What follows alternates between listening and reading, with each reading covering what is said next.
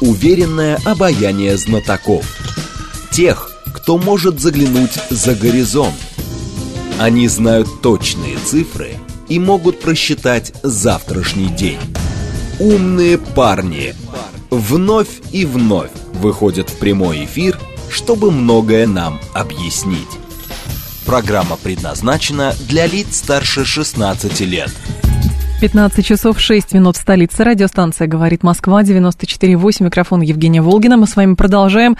Наш умный парень сегодня Дмитрий Стефанович, научный сотрудник Института, э, сотрудник Центра международной безопасности и меморан. Здравствуйте, Дмитрий. Здравствуйте. Наши координаты 7373948, телефон, смски плюс 7, 925 888 948, телеграмм для ваших сообщений, говорит Москобот. Смотреть можно в YouTube-канале, говорит Москва, стрим там начался. Много заявлений было сделано, сделано Сергеем Лавровым, но на одном предлагаю нам с вами заостриться. Лавров приравнял передачу Украине самолетов F-16 к угрозе в ядерной сфере. Он подчеркнул, что США и их партнеры по НАТО создают риски прямого вооружения вооруженного столкновения с Россией, что чревато катастрофическими последствиями. И здесь важно все-таки понимать, к чему политики мировые клонятся. С одной стороны, американцы накачивают свое информационное поле, что вот-вот мы э, все расчехлим и соответственно, нажмем кнопку. С другой стороны, у нас говорят, что это американцы ведут, соответственно, эскалируют ситуацию, и это они могут, потому что читаете ядерные доктрины. С третьей стороны, про ядерную угрозу начали говорить уже в контексте возможной передачи самолетов F-16. Важно понимать, на какой стадии мы находимся. Действительно, это важно понимать, да, потому что очень много ядерной риторики, но я хотел бы подчеркнуть отдельно, что это не то чтобы новость. В принципе, ядерная тень своего рода, она присутствует вокруг конфликта э, на территории Украины с момента его обострения в феврале прошлого года.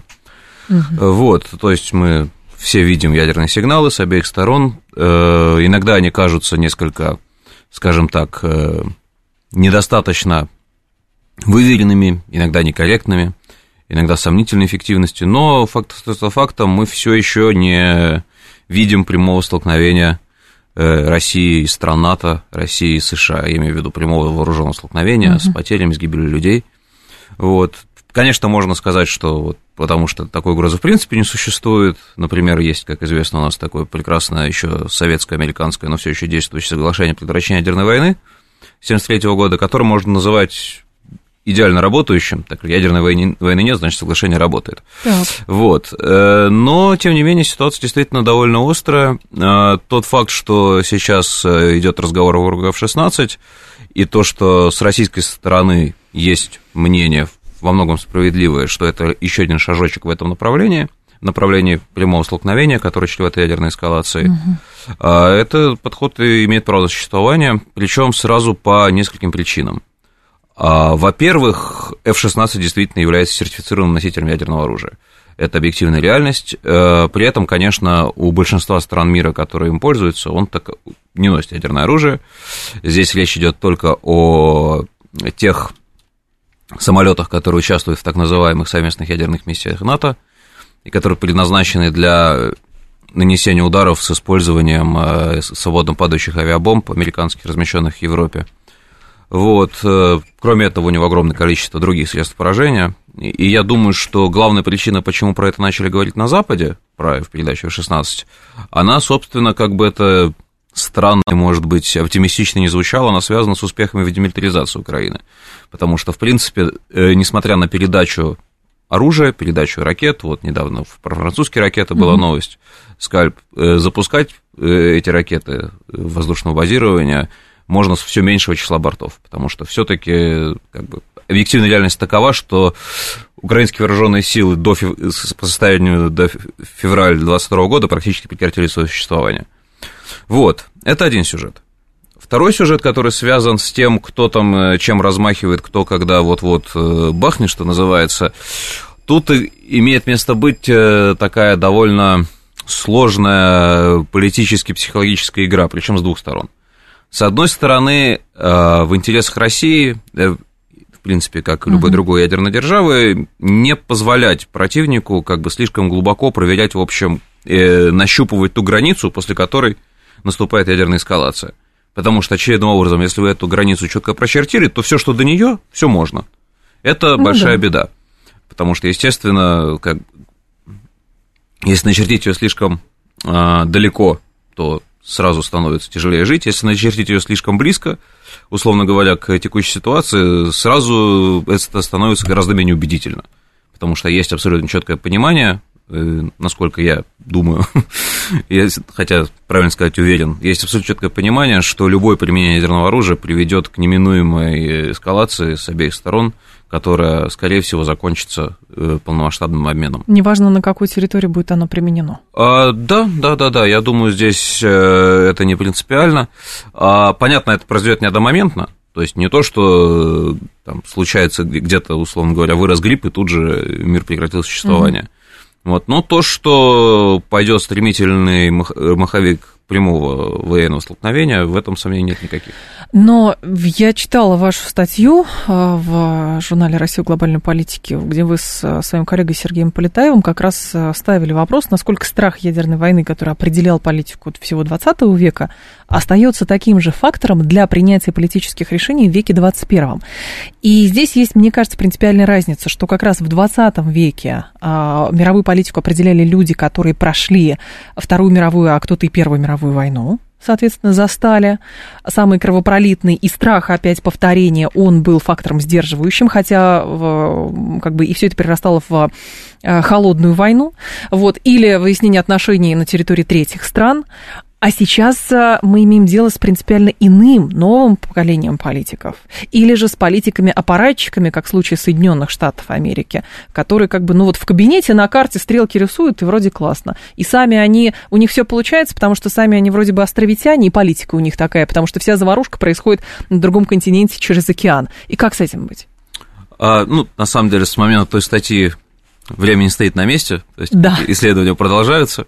Вот, и я хочу сказать, что сейчас у меня несколько более взвешенное, что ли, мнение. Во-первых, стало так как все-таки научный процесс, он не прекращается, и процесс, собственно, образовательный угу. тоже, а появилось гораздо больше фактов, что, в общем-то, и в годы Холодной войны было много ситуаций на тоненького, и, в общем, и люди, которые вроде как бы должны бы иметь этот самый страх за плечами, периодически предлагали совершенно безумные вещи. Вот. Ну, один из, кстати, недавних замечательных примеров, который, собственно, по документам прослеживается, а, в годы войны во Вьетнаме, помимо того, что, в принципе, периодически американские командующие предлагали ядерное оружие применить, угу. вот, но их как бы быстро били по рукам, а потом как-то раз президент Никсон решил, что, как бы, ладно, Вьетнам Вьетнамом, надо сейчас Советский Союз как следует напугать, и они как бы своих э, вьетнамских клиентов поставить на место и, в общем, будем мириться. Как это сделать? Э, была реализована так называемая доктрина безумца, э, согласно которой американцы опять начали, извиняюсь за выражение, гонять свои бомбардировщики к берегам э, Советского Союза, причем оснащенные ядерным оружием. Они какое-то время перестали эту практику делать, чтобы с живыми бомбами, условно говоря, на патрулирование вылетать. А вот решили, вот сейчас покажем, сейчас Советский Союз поймет, что мы вот уже на грани – и да, э, испугаются. Как, испугаются, да. Угу. В Советском Союзе этого просто не заметили. Почему? Ну, потому что, как бы, ну, американцы летали с бомбами, перестали летать с бомбами, опять начали летать с бомбами. Ну, дело житейское, нравится, им ну пускай вот, летают. Так и получается, прошло столько лет, они поняли, что Советский Союз не испугался, поэтому теперь есть у них в арсенале весь маркетинг, журналисты, пиар-джар и прочее, и все это ведется в информационном ну, сопровождении. С бомбами они продолжают не летать. И я скорее тут к другому веду, к тому, что то, что может казаться как какая-то очень тонкая, хорошая психологическая игра, может э, дать сбой на, на этапе, а, когда Начальным начинает самым. участвовать в этой игре противоположная сторона. Потому что надо, я считаю, что очень важно объяснять, что им, какой именно сигнал ты пытаешься подать. Потому что сейчас у нас есть э, обратная ситуация. А американцы, как минимум на экспертном уровне, очень часто говорят, вот что вы там уперлись в это стратегическое поражение, давайте договариваться, ничего мы такого не говорили, как бы вот, из, там, ну, понятно, они говорят, что из Украины выходите, да. и потом все будет хорошо, ну, это как бы дело десятое. Смысл в том, что они вот как бы отматывают, говорят, вот у нас сигнал, вот у нас там Блинкин что-то сказал, вот у нас Джейк Салливан что-то сказал, когда им говоришь, а вы не думали там на бумагу положить что-то? Все-таки ну, взрослые люди, государство-то общаются не через мегафоны обычно. Сразу нет, нет, у нас там союзники что-то неправильно поймут, если с вами общаться начнут подумать, что мы через их голову о чем-то договариваемся. Так. И вот такой э, диалог, и когда разговариваешь с людьми, такое ощущение, что какое-то зазеркалье. Причем это, в принципе, на экспертном уровне люди понимают, и американцы, и европейцы, что так нельзя. Ну, значит, это тактика такая, потому что в любой момент можно отмотать назад, потому что, ну, на бумаге-то нету этого. Естественно, да. Поэтому, собственно, и все те инициативы, которые там через э, публичные заявления пытаются продвинуть американцы, они наталкиваются на э, иногда, на мой вкус, даже слишком жесткую реакцию с российской стороны по поводу того, что, ну, вот хватит тут в пропагандой заниматься, либо mm-hmm. хотите договариваться, давайте договариваться. Хотите продолжать противоборство, давайте продолжать противоборство. Как вы сказали, на поле боя победа должна быть, ну, давайте попробуем. Угу. Но в данном случае за всем вот этим валом а, экспертных оценок а, разнонаправленных абсолютно, мы можем сами понимать стратегически, чего хотят Соединенные Штаты Америки, с учетом того, что мы декларируем, что это как бы прокси, Украина прокси американская территория, и это американцы через Украину воюют с нами на самом деле. Это вопрос э, очень правильный, и ответа на него, к сожалению, пока нет, потому что и складывается ощущение, в том числе из общения там, на, по второй дорожке, так называемой, с экспертами, что американцы для себя сами не сформулировали, чего они хотят. Они, они, в процессе просто. они не хотят, чтобы Россия победила, это совершенно точно. А вот как это где границы того, что можно считать российской победой или российским поражением, mm-hmm. это не обсуждается. Потому что, в принципе, ну, существует школа мысли, то, что, которая утверждает, раз мы вот уже полтора года у нас э, идет кровавая мясорубка, мы уже проиграли. Ну, как бы, наверное, в этом э, то, тоже есть элемент справедливости. Потому что, ну, объективно никто не рассчитывал наверняка на то, что будет это продолжаться так долго, так долго и mm-hmm. настолько кроваво, с таким масштабом разрушений. Э, вот. Это, поэтому если как-то попытаться сформулировать американскую позицию, наверное, это может быть одним из вариантов. Но пока они на себя намертво пристегнули к э, киевской э, политике. Угу. Вот. И чем это закончится, пока сложно судить. Потому что, в принципе, есть надежда, что, конечно, сейчас что-то начало меняться, появляется все больше э, каких-то сигналов и в прессе. Вот этот саммит НАТО, опять-таки, показал, что, в общем, не, нет скажем так, восторгов всеобъемлющих по поводу всего, что делает Киев. Вот была, например, замечательная статья в Newsweek, если не ошибаюсь, э, которая была в целом посвящена, в общем, тому, как ЦРУ участвует в вооруженном конфликте. Но, среди прочего, там э, неоднократно со ссылкой на анонимные источники указ... Э, демонстрировалось раздражение, в общем, инициативными действиями украинской разведки которые... Что они самостоятельно очень себя ведут, Они да? самостоятельно себя ведут и подставляют, э, извиняюсь опять-таки за такое выражение, своих, скажем так, спонсоров, свою группу поддержки. А их предупреждали. Именно что, да. Вот посмотрим, насколько это еще будет продолжаться. Вот сейчас мы узнали, что был контакт напрямую Бернса и Нарышкина не так давно. Это тоже много значит? А, мы не знаем, о чем был разговор, но факт тот, что когда у нас были известные события конца июня, американцы были взволнованы.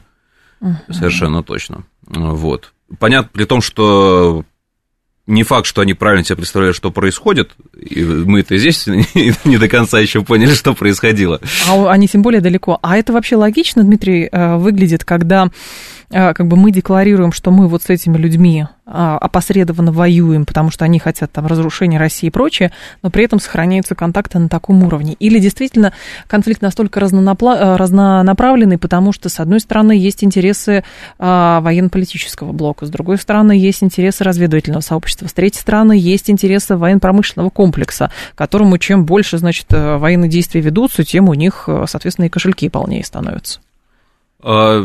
Я бы зацепился за слово разнонаправленный, потому что, в принципе, наверное, тот формат, при котором у нас идет абсолютный всеобъемлющий конфликт не на жизнь, а на смерть, с которым мы, мы видели, который мы наблюдали в начале прошлого века, в первой половине прошлого uh-huh. века, это скорее исключение, чем правило.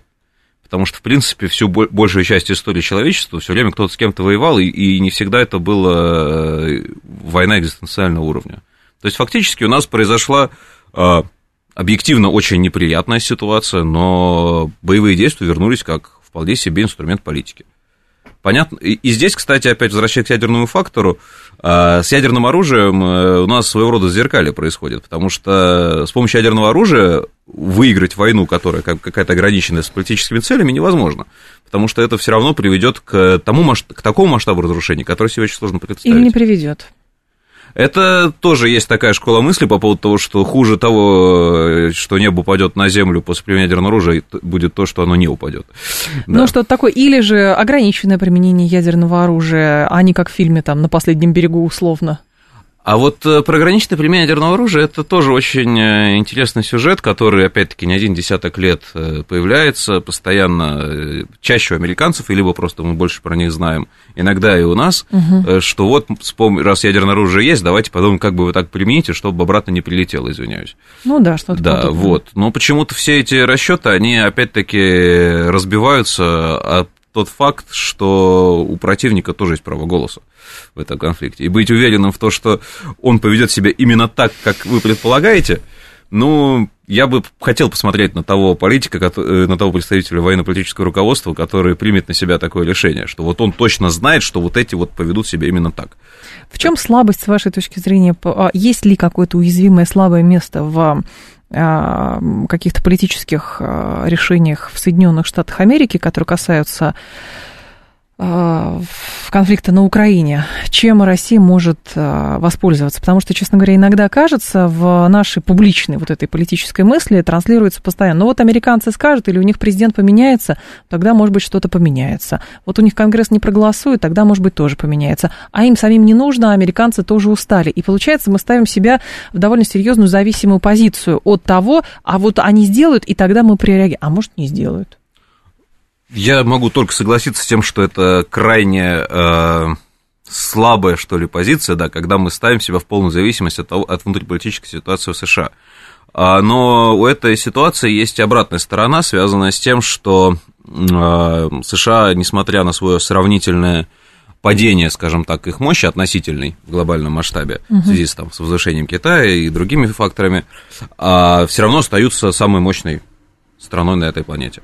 Яркий пример, например, это ситуация с совместным всеобъемлющим планом действий по иранской ядерной программе, котором как бы участников много, но один угу. участник из него вышел, и, и все развалилось. И все развалилось, угу. да. И более того, несмотря на э, вроде бы наличие юридических инструментов, как бы продолжать ее выполнять, но тем не менее все зависло намертво. Так вот и работает, получается, все равно работает право сильного. Да, То есть да, общественный, э, как это, миропорядок, основан, основанный на правилах, он работает ровно до того момента, когда наиболее сильный игрок соглашается выполнять эти правила. А здесь я бы провел границу между порядком, основанным на правилах, и международным правом, потому угу. что вот порядок, основанных на правилах, это именно то, что вы описали. Именно поэтому Россия, а теперь не только Россия, активно этому противодействует. Потому что международное право это все-таки нечто более кодифицированное, которое тоже, безусловно, зависит от э, воли основных участников да. международного мирового сообщества, но тем не менее, все-таки какой-то баланс интересов тут имеет место быть. Порядок основанных на правилах, вот мы скажем, что будут такие правила, и все. Кто, кому не нравится, ну, это их проблема, они, мы их там, в свою песочницу не берем. Трансграничность говоря. американского законодательства сразу вспоминается. Да, да, именно так, именно так. Вот. И еще, кстати, один тезис, возвращаясь к зависимости от США, а, очень странно, на мой взгляд, э, выглядят тезисы, как, э, которые употребляют, причем не только в России, что mm-hmm. вот сейчас э, в США сменится администрация, придут республиканцы, придут демократы, и все будет по-новому. Да. Практика показывает, что преемственность там, ну, совершенно огромная. Причем э, дело здесь, наверное, даже не только и не столько в э, бюрократических машинах, потому что там тоже ротация имеет место быть, а в целом в каких-то постоянных, что ли, интересах, постоянных приоритетах внешней политики, внутренней политики, оборонной политики – американского государства. Угу. Потому что если посмотреть, э, ну вот, один из самых э, смешных околоядерных примеров, это пресловутая крылатая ракета морского базирования ядерного оснащения, которая от которых они уже давным-давно отказались, потом э, при Трампе решили, что нет, вот там русские с китайцами наращивают, а у нас что-то арсенал какой-то совсем не солидный, неинтересный, давайте тоже себе такой заведем, крылатую ракету в ядерном оснащении. Ни шатка, ни валка она двигалась, для нее даже еще, насколько я помню, не определен, какой там боезаряд будет, на основании чего будет разработан, какой-то совершенно мизерные деньги выделялись на нее. Угу. Потом пришел Байден, сказ... Э, пока Байден избирался, у него вообще было очень много разных хороших вещей в ядерной сфере э, обещано. Сказали, вот, как бы, там то отменим, это отменим, и крылатую ракету зарежем. И каждый раз Конгресс и Сенат все равно какие-то деньги на нее продолжают выделять. Вот сейчас у нас у них опять обсуждается военный бюджет, опять просят э, на эту ракету, которая как бы, ну, объективно она не нужна им. Ну, то есть она только хуже сделает э, тому самому военно-морским силам американским, которые предполагается применять. Они уже вошли во вкус жизни, скажем так, э, без ядерного оружия на обычных кораблях, потому что, ну, как бы это хлопотно, в общем, ядерное оружие mm-hmm. это вообще очень хлопотная штука, мягко говоря. Вот. И тут им вот э, политические назначенцы считают, что если у кого-то это есть, нам тоже нужна такая же штука, не имеющая аналогов, вернее, которая э, не уступает, а во многом превосходит иностранные аналоги. Вот, а там разберемся, где мы ее будем Да, применять. а там уже разберемся. А тут уже всплывают разные сюжеты, вроде австралийских подводных лодок, на которых тоже иди знай, что появится. Вот. И опять-таки, вот она преемственность. Там э, очень много нишевых сюжетов, например, с э, режимом контроля за ракетной технологией, который уже еле живой, но, тем не менее, те решения, которые при Трампе были приняты для того, чтобы обеспечить э, экспорт э, американских тяжелых беспилотников, их никто обратно не отмотал. Хотя тогда, естественно, все это критиковали, что это вот развал того самого порядка основанного, угу. порядка основанного на правилах. Вот. Но никто назад не отмотал нормально. Просто интересно, что вот в таком авральном режиме, как долго можно, соответственно, без э, ну, каких-то э, глобальных э, решений существовать, потому что, очевидно, совершенно слом происходит, он происходит, он еще раньше начал происходить, он ускорился только через боевые действия на Украине. Противоречий накоплено очень много, понятно. И, соответственно, выход это через большой конфликт и прочее. Но как только начинаются боевые действия, все идет не по сценарию, причем со всех сторон. Это очевидно совершенно и как долго это может происходить, и может ли это долго происходить, то есть рутинизироваться. Вот, ну, там, условно, война в Сирии идет 12 лет, идет 12 лет. Вот может ли с Украины быть точно так же, или же мы увидим дальше а, как бы а, экстраполяцию на Европу целиком, потому что, судя по воинствующим заявлениям, вроде бы там поляки и другие страны тоже вроде бы хотят, но под прикрытием НАТО. А в НАТО говорят очень интересно, ну, у вас есть личное решение, но если вы вступите, это не значит, что вступит НАТО, потому что, ну, видимо, суицидников нету, а, потому что потом будет это конфликт с НАТО, это непременно скатывание в ядерную войну. И как долго это может происходить? Э, к сожалению, да, это может происходить э, очень долго, и конфликт в Сирии – это хороший пример, конфликт в Ливии, опять же. Угу. То есть, э, ну, не говоря уж про разные африканские сюжеты.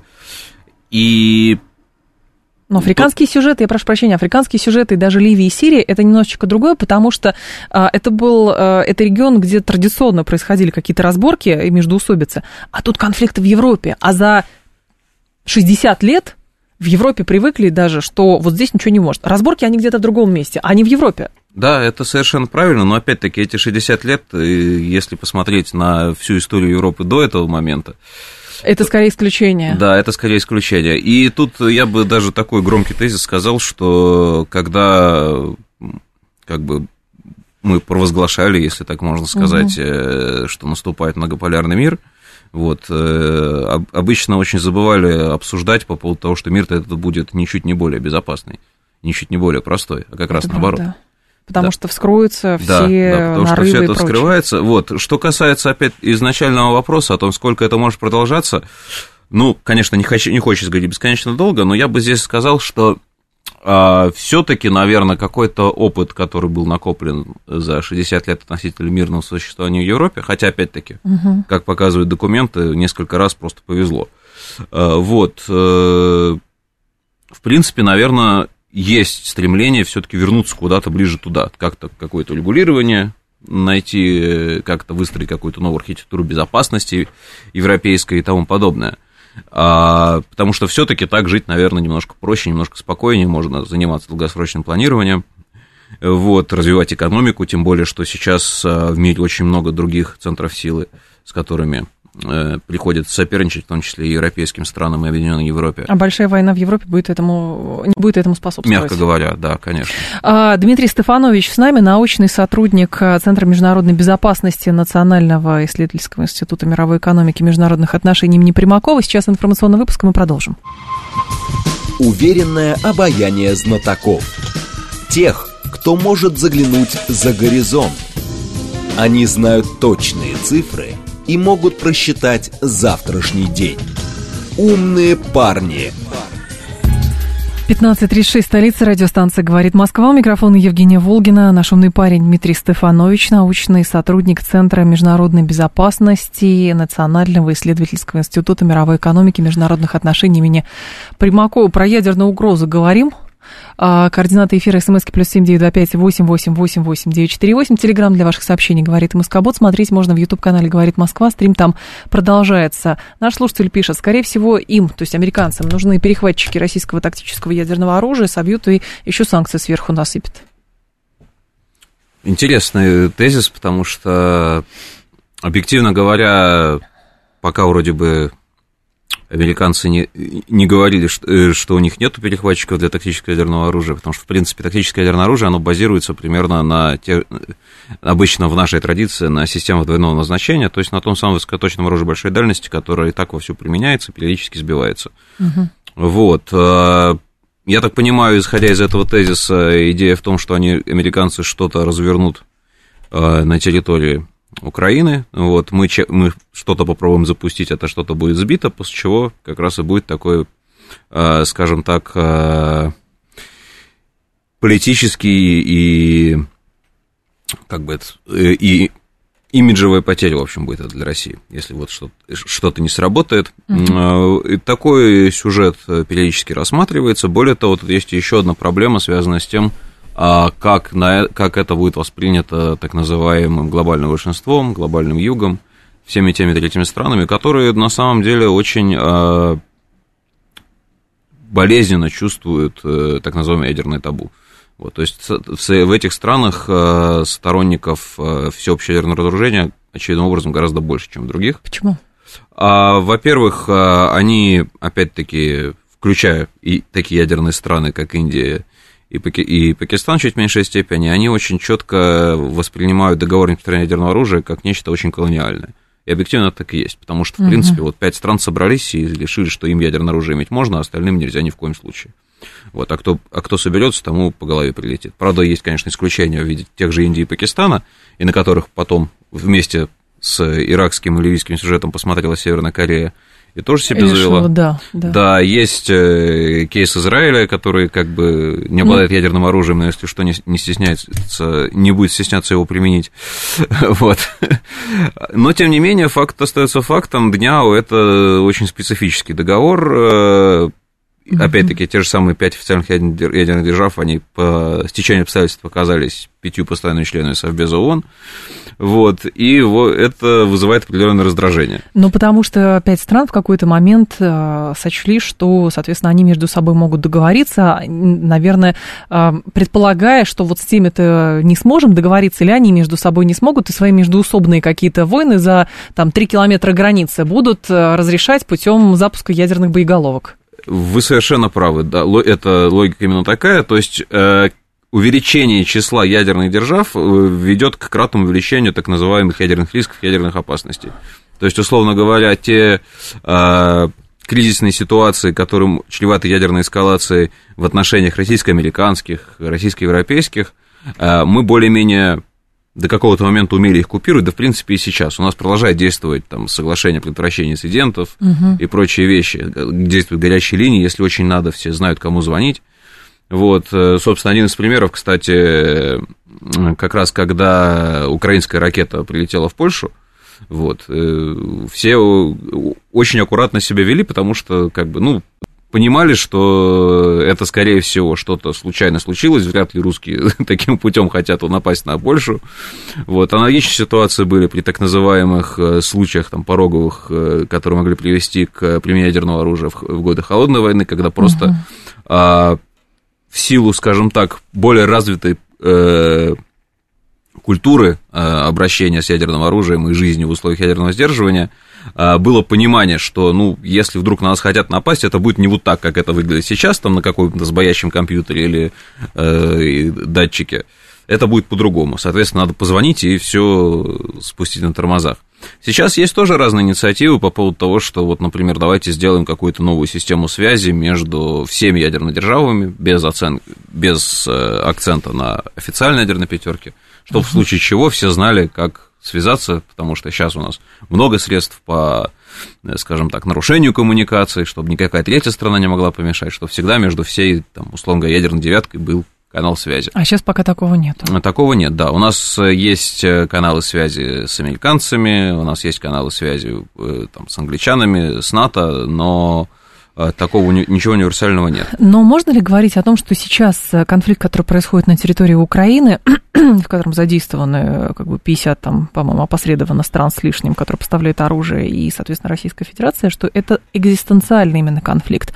Или же нет, потому что, ну, вроде бы пока пугалки ядерным оружием, они сохраняются просто на бумаге через э, мировые СМИ, и все?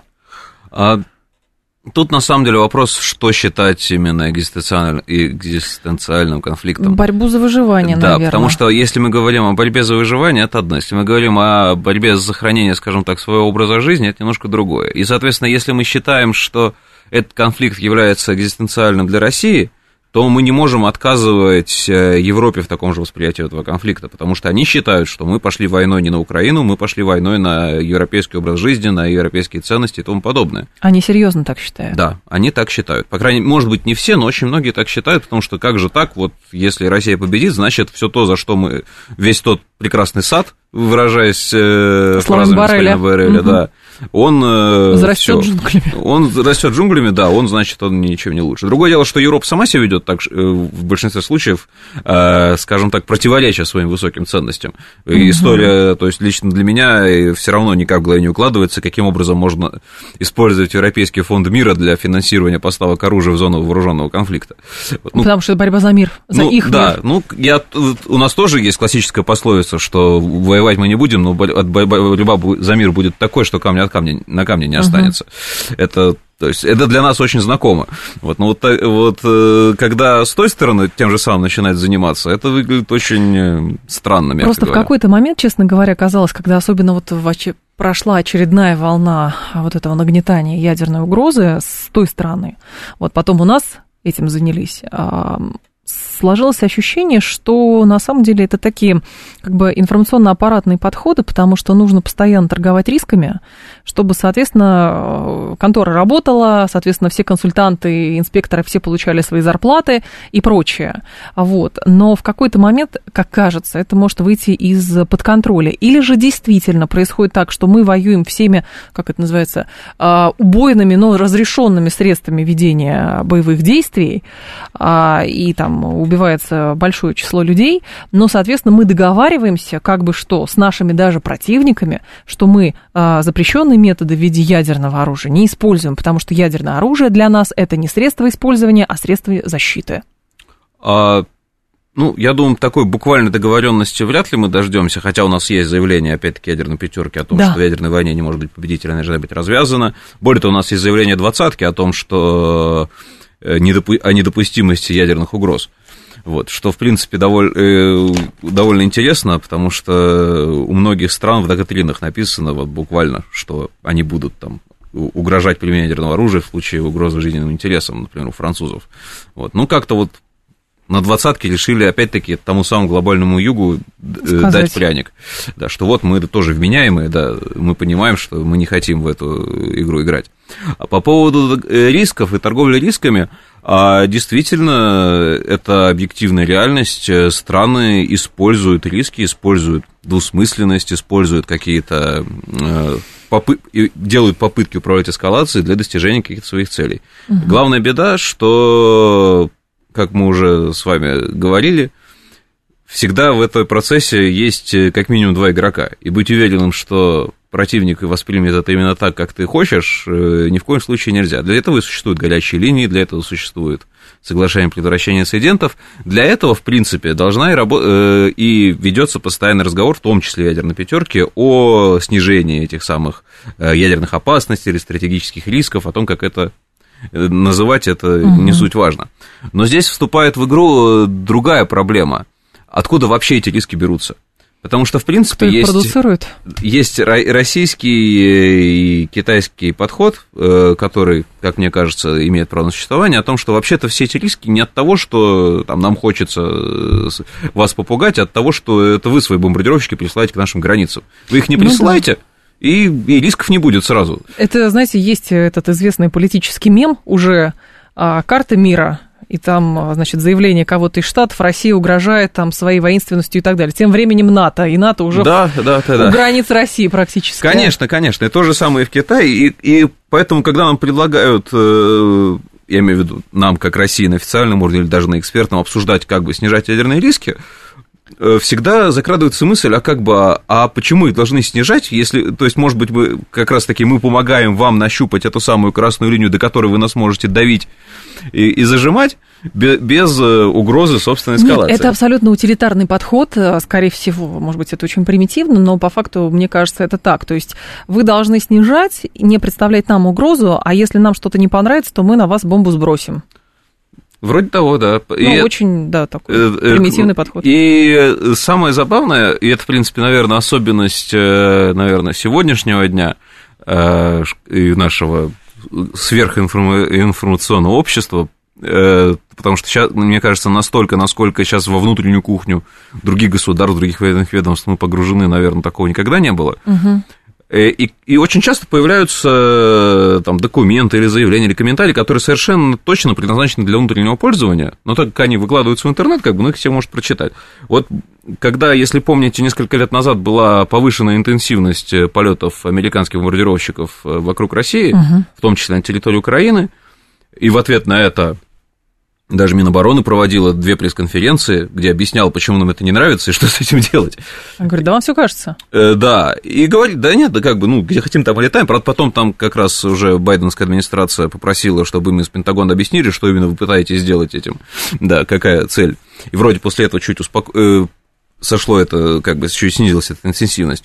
Но параллельно с этим, когда вот вроде все говорят, да нет, вы не дергаетесь, это ничего такого жесткого, параллельно с этим э, появляется э, там комментарий кого-то из командующих э, американского командования глобального удара военно-воздушных сил, который говорит, да, мы вот, вот у нас бомбардировщики Запада полетали, там с Атлантики, с Тихого океана, мы вот показываем всем нашим врагам, что если что, мы их достанем и оттуда и отсюда, Да. вот, чтобы они как бы не чувствовали себя спокойно. И то есть, ну, понятно, что ему надо обосновывать, зачем он это делает, но просто когда потенциальный враг чувствует себя по эту сторону прицела, в общем, Конечно. это очень неуютно. Так это же, помните, недавно совсем была тоже нота, не помню, чья, или британская, или американская, обвинение, что наши летчики, значит, производили опасные маневры, очень Да, да, дерзкие, потому что, видите ли, наши летчики спугивали то ли их разведывательные самолеты, то ли это были беспилотники, уж точно не помню. Да, да, да, это ну, постоянно с нами происходит, но опять-таки происходит это не потому, что наши летчики прилетели э, на их учения, а потому что их бомбардировщики или разведчики или что-то еще прилетели к нашим берегам. Ну, их дихотомия. Да? Такая шизофрения даже, я бы Да, сказала. да. При том, что у нас тоже самолеты летают к их берегам, собственно, не так давно в сторону Аляски летали бомбардировщики. Ну, как-то вот вроде там такой нер- нервозности это не вызывает. Хотя, опять-таки, сейчас, вот как у нас эти классические были уже много, много лет э, пугалки или пугало, что вот сейчас э, куча крылатых ракет с американских подводных лодок оставит нас без ядерного оружия. Сейчас уже американцы тоже посмотрели, что это вроде очень помогает э, добывать дополнительное финансирование. Тоже говорят, вот у русских новые подводные лодки очень часто Нам тоже нам. надо. Да, да, надо вот надо вкладываться в радары, в ПВО, потому что вот прям кошмар, очень страшно, очень нервно. 7373948, наденьте, пожалуйста, наушники, пару звонков примем. Здрасте, алло, слушаем вас. Добрый день, Сергей Алексеевич. Да, Сергей Алексеевич, У меня пожалуйста. короткий вопрос. Да. Дмитрий, вот на ваш взгляд, могут ли э, итоги текущего года в общественном сознании России и в настроении граждан считаться успешными, если в случае активного продолжения спецоперации в 2024 году? Спасибо. То есть... э, Усталость от. Слушатель да. ушел уже. Да, да, если я правильно понял вопрос, э, скажем так, можно ли год считать успешным, если в 2024 году мы останемся там же, где мы сейчас, э, я думаю, тут зависит все-таки от многих других факторов, потому что все-таки у нас, несмотря на жесточайшее давление, про которое мы говорили, у нас государство доказало свою устойчивость. Не без трещин, не без проблем, но устойчивость сохраняется. Поэтому, наверное, если все продолжится так же, это будет, скажем так, нулевой вариант. Это не будет успехом, но это не будет провалом. Угу. По крайней мере, большим провалом, чем, э, и тут извиняюсь за, возможно, какую-то грубость, чем вообще то, что мы оказались в той ситуации, в которой мы оказались. И я говорю не о том, что, что плохое было сделано в прошлом году, а вообще вот последние десятилетия. 7373948, телефон прямого эфира, слушаем вас, здравствуйте, алло.